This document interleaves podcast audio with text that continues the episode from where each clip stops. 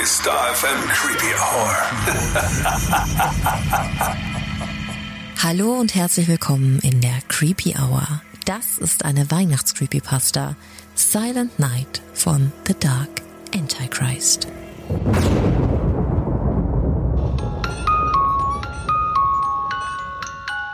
Er sieht, was immer du auch tust. Weiß, ob du wach bist oder ruhst. Warst hoffentlich ganz brav und gut. Wenn nicht, dann brauchst du allen Mut, denn bist du nachts dann ganz allein, kommt Krampus in dein Haus herein, und warest du ein böses Kind, wird er dich packen ganz geschwind, stopft dich in einen Sack hinein, so dass dich keiner höret schreien.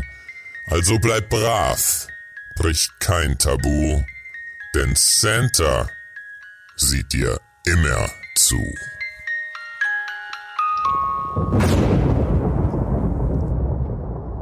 24. Dezember, 1.17 Uhr, 1998. Warum mussten heutige Gedichte immer so düster und brutal sein? Ist Weihnachten nicht ein Fest der Liebe und der Freude? Der Tag, an dem wir die Geburt von Jesus feiern und uns gegenseitig beschenken, damit wir all unsere Sorgen vergessen können. Liebe und Freude sollten zur Weihnachtszeit herrschen. Stattdessen werden laufend Horrorfilme im Fernsehen gezeigt. Häuser brennen nieder, Menschen sterben und Gedichte wie diese werden in aller Öffentlichkeit auf dem Weihnachtsmarkt vorgelesen. Es widert mich wahrlich an, was aus diesem Fest geworden ist. Ich und James sind scheinbar die einzigen, die noch die wahre Bedeutung von Weihnachten kennen. Jedes Jahr verkleidet er sich als Santa Claus und verschenkt Schokolade auf dem Weihnachtsmarkt, während ich in meiner kleinen Bude sitze und den Eltern der Kinder währenddessen meine selbstgemachten Adventskerzen präsentiere. Es war immer wichtig für mich, dass die Leute kein Geld ausgeben müssen, um glücklich zu sein. Zudem hatte Weihnachten eine spezielle Bedeutung in James und meiner Beziehung, denn wir lernten uns an einem Weihnachtsabend kennen. Ich war alleine, fühlte mich schrecklich einsam, denn nach dem Tod meiner Eltern versank ich in tiefen Depressionen und verließ selten das Haus.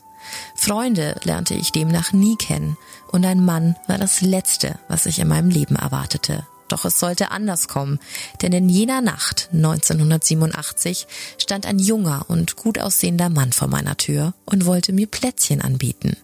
Es war naiv von mir, dass ich ihn einfach so in mein Haus ließ, doch heute weiß ich, dass es genau die richtige Entscheidung war.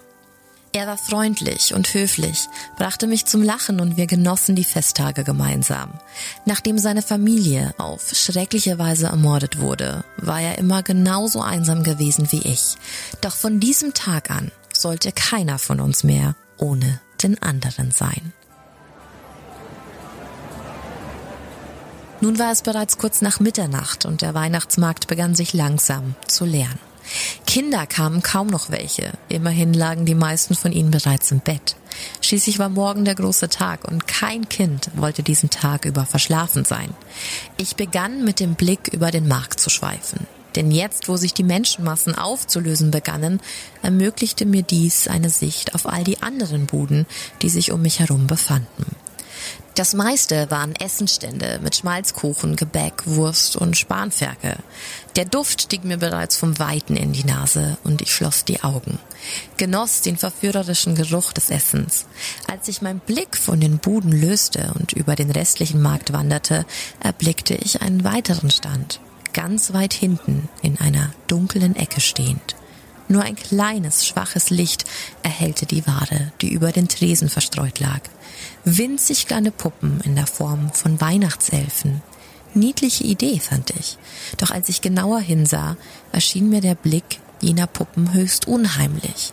Geradezu bedrohlich.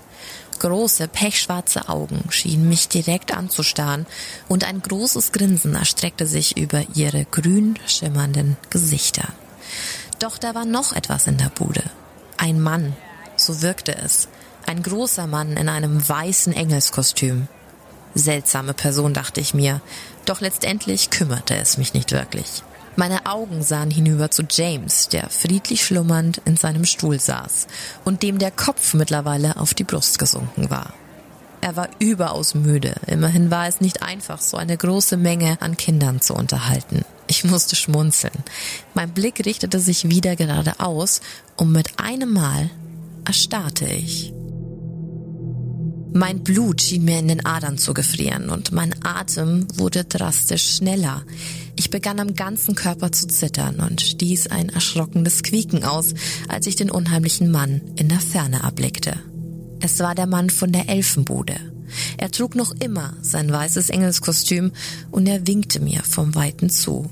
Und dazu trug er ein durch und durch furchteinflößendes Grinsen im Gesicht. Seine Augen wirkten kalt und leer, zudem waren sie starr auf mich gerichtet. Für einen Moment schien es sogar fast so, als würde er die verrückten Weihnachtselfen imitieren wollen. Ich senkte ruckartig meinen Blick und kniff die Augen zusammen. Geh weg, dachte ich mir. Langsam öffnete ich meine Augen wieder und sah auf. Der Mann war verschwunden. Erleichtert atmete ich auf und die Kälte, die sich in meinem Körper ausgebreitet hatte, begann wieder einer angenehmen Wärme zu weichen. Ella? hörte ich James sagen. Ja, Liebling. Holst du uns beiden vielleicht eine Tasse Eierpunsch? Mach ich. Ich musste kurz kichern, denn James klang durch den großen buschigen Bart, den er immer trug, ziemlich komisch. Ich griff in die Kasse und holte ein paar Münzen hervor, mit denen ich zur Getränkebude ging. Zwei Minuten später kehrte ich mit zwei heißen Tassen zurück zu unserem Stand.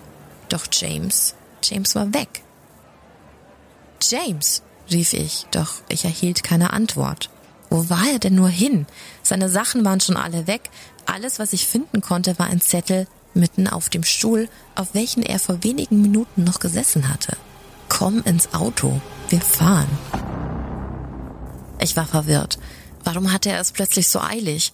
Verwundert ging ich mit den zwei Tassen in den Händen hinüber zu unserem Wagen und konnte schon vom Weiten erkennen, dass James mit seinem Kostüm auf dem Beifahrersitz Platz genommen hatte und ein Lied summte.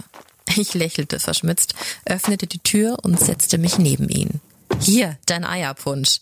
Ich reichte ihm die Tasse, doch er reagierte nicht. James? Er saß einfach nur da, bewegte sich nicht einmal.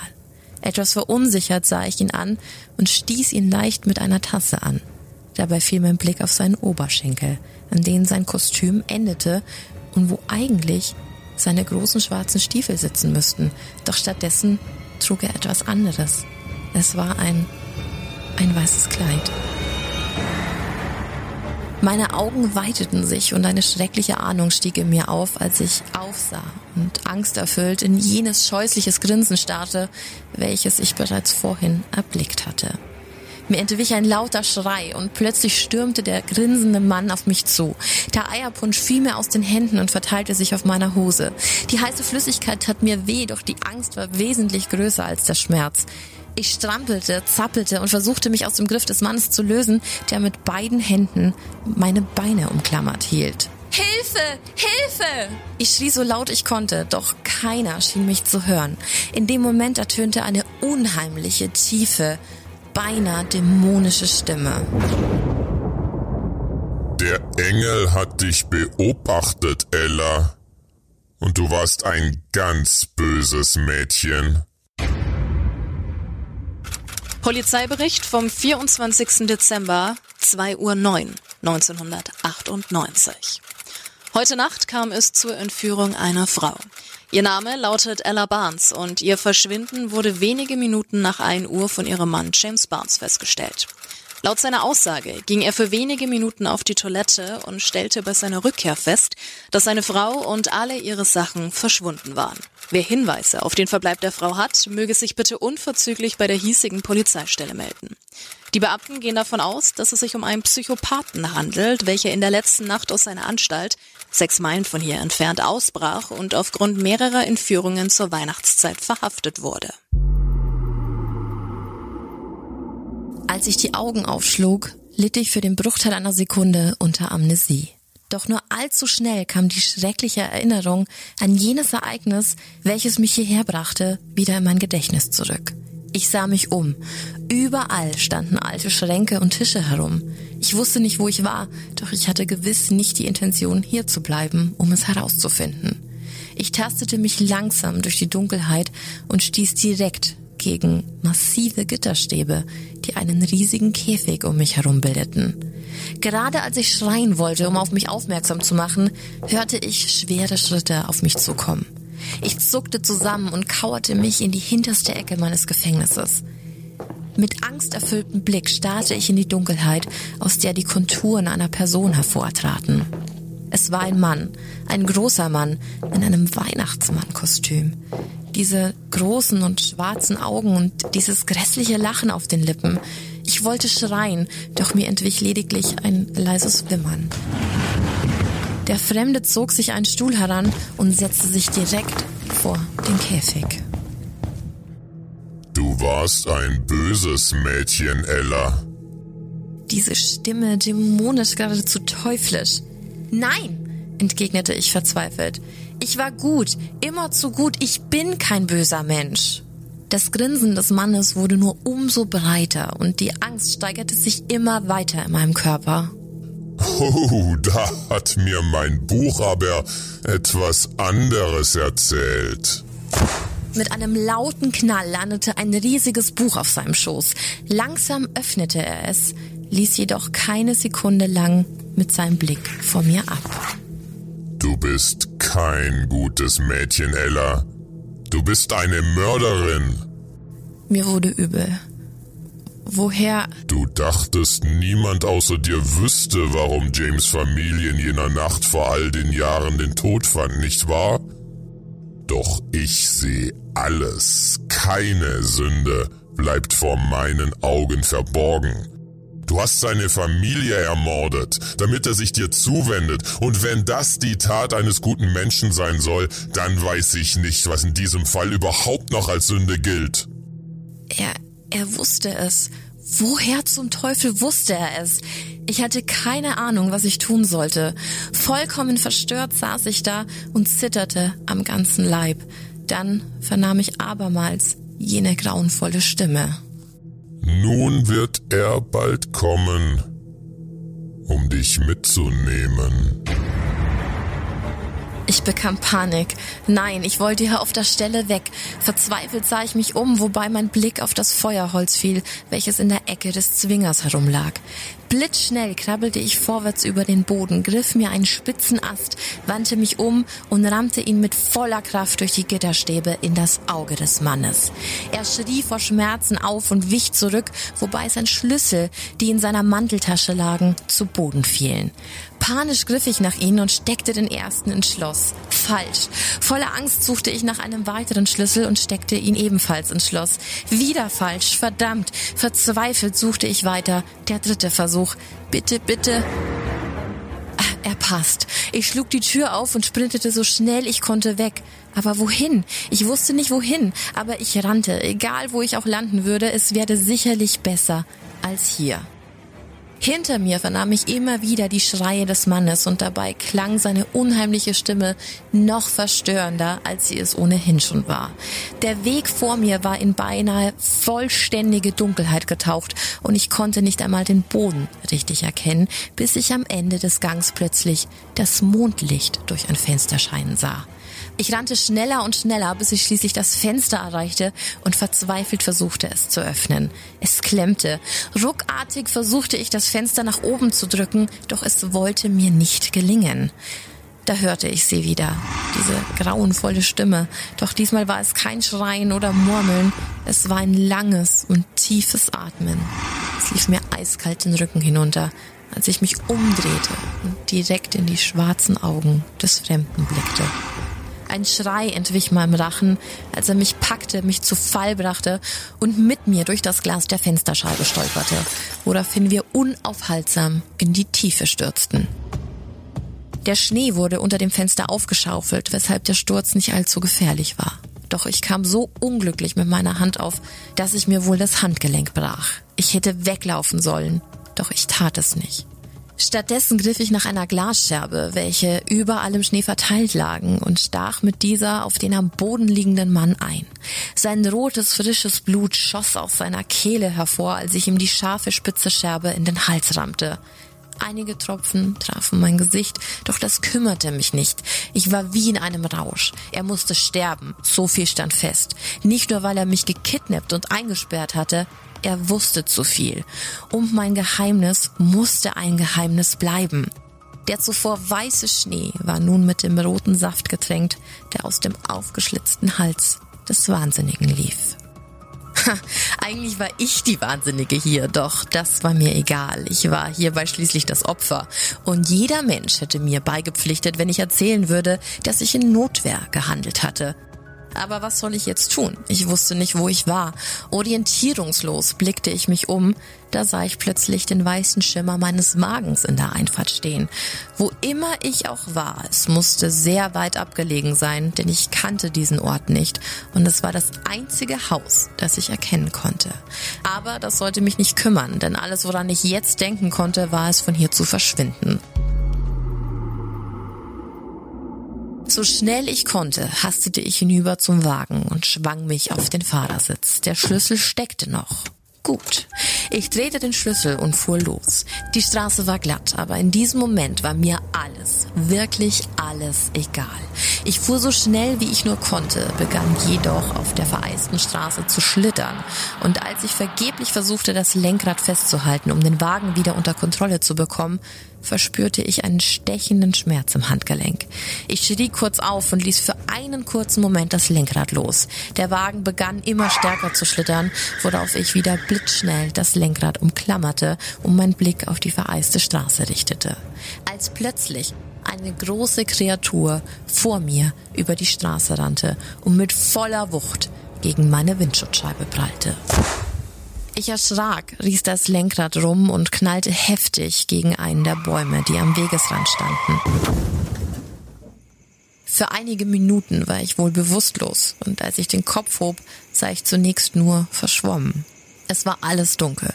Die pure Angst flutete meinen eiskalten Körper, als sich meine Sicht wieder besserte und ich einen Blick auf das werfen konnte, was sich vor meinen Augen offenbarte. Der Wald, ich war hier am Waldrand gelandet. Ich sah mich erschrocken um. Was zum Teufel war das für ein Ding? Links von mir war nichts außer das weite und verschneite Ackerland, während rechts von mir der finstere Wald aus dem Boden hervortrat und den Anschein machte, als würde er mich verschlingen wollen. Ich schnallte mich ab, riss die Tür auf. Mit wackeligen Beinen versuchte ich auf dem rutschigen Boden Halt zu finden, stolperte nach vorne, sackte in den weißen Schnee ein und begann zu straucheln.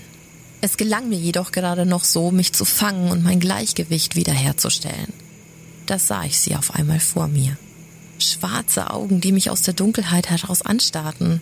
Es war ein Rentier? Es war ungewöhnlich groß und hatte ein gräuliches, dichtes Fell. Mir war nicht bewusst, dass in den hiesigen Wäldern Rentiere lebten. Eigentlich war ich mir sogar ziemlich sicher, dass hier keine Rentiere heimisch waren. Ich wandte mich um und sah ein weiteres Rentier. Wieder ein Rentier.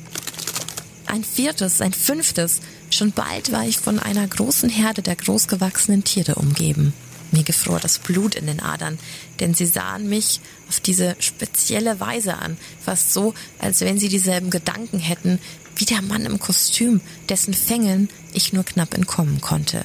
Ich wich zurück, drehte mich um in Richtung des Feldes, um aus dem Wald zu fliehen und starrte direkt in die Augen des grässlich grinsenden Weihnachtsmannes, welcher urplötzlich mitten auf dem zugeschneiten Feld stand und mir zuwinkte. Das war nicht möglich. Ich habe ihn getötet, das wusste ich genau. Er konnte nicht wieder aufgestanden sein. Für einen Moment rührte ich mich nicht. Dann erklang wieder seine tiefe, grausame Stimme. Er kommt. Im nächsten Moment begann die Erde unter meinen Füßen zu beben. Ich verlor den Halt und stürzte zu Boden. Angsterfüllt kroch ich durch den kalten Schnee, versuchte verzweifelt mich wieder aufzurichten. Doch es wollte mir nicht gelingen. Plötzlich stoppte das Beben abrupt und ich richtete mich schwerfällig auf, als ich auf einmal ein Schnauben hinter mir vernahm. Ich drehte mich vorsichtig um in der Hoffnung, dass es eins der Rentiere sein würde, doch ich irrte mich. Ich irrte mich ganz gewaltig. Mein Blick richtete sich steil nach oben, als ich in die großen, dunklen Augen der Kreatur blickte, welche sich vor mir aufgebaut hatte. Ein dichtes, schwarzes Fell hüllte das Monstrum ein und lange, spitze Hörner ragten aus seinem Kopf hervor. Ich stand nur da, konnte mich nicht rühren vor Angst, und in diesem Moment erinnerte ich mich an die Zeilen des Gedichtes, welches ich am heutigen Abend las. Und mir wurde klar, dass ich eine jener Personen war, die dieses Gedicht ansprach. Ich war ein böser Mensch gewesen, weshalb er mich nun holen würde. Mein Atem stockte und ich ließ einen allerletzten Schrei aus, bevor die Bestie ihre geifernden Hände nach mir ausstreckte und mich für immer verstummen ließ.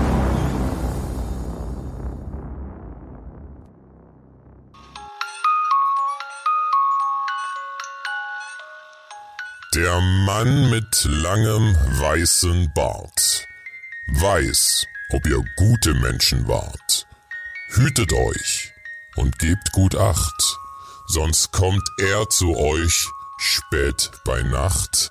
Seid bloß gehorsam und auch brav, ein Unschuldslamm, kein freches Schaf, denn ganz egal, wie sehr ihr fleht, er ist das Letzte, was ihr seht. Sein Name ist Krampus und Santa lacht, während Krampus euch holt in finsterer Nacht.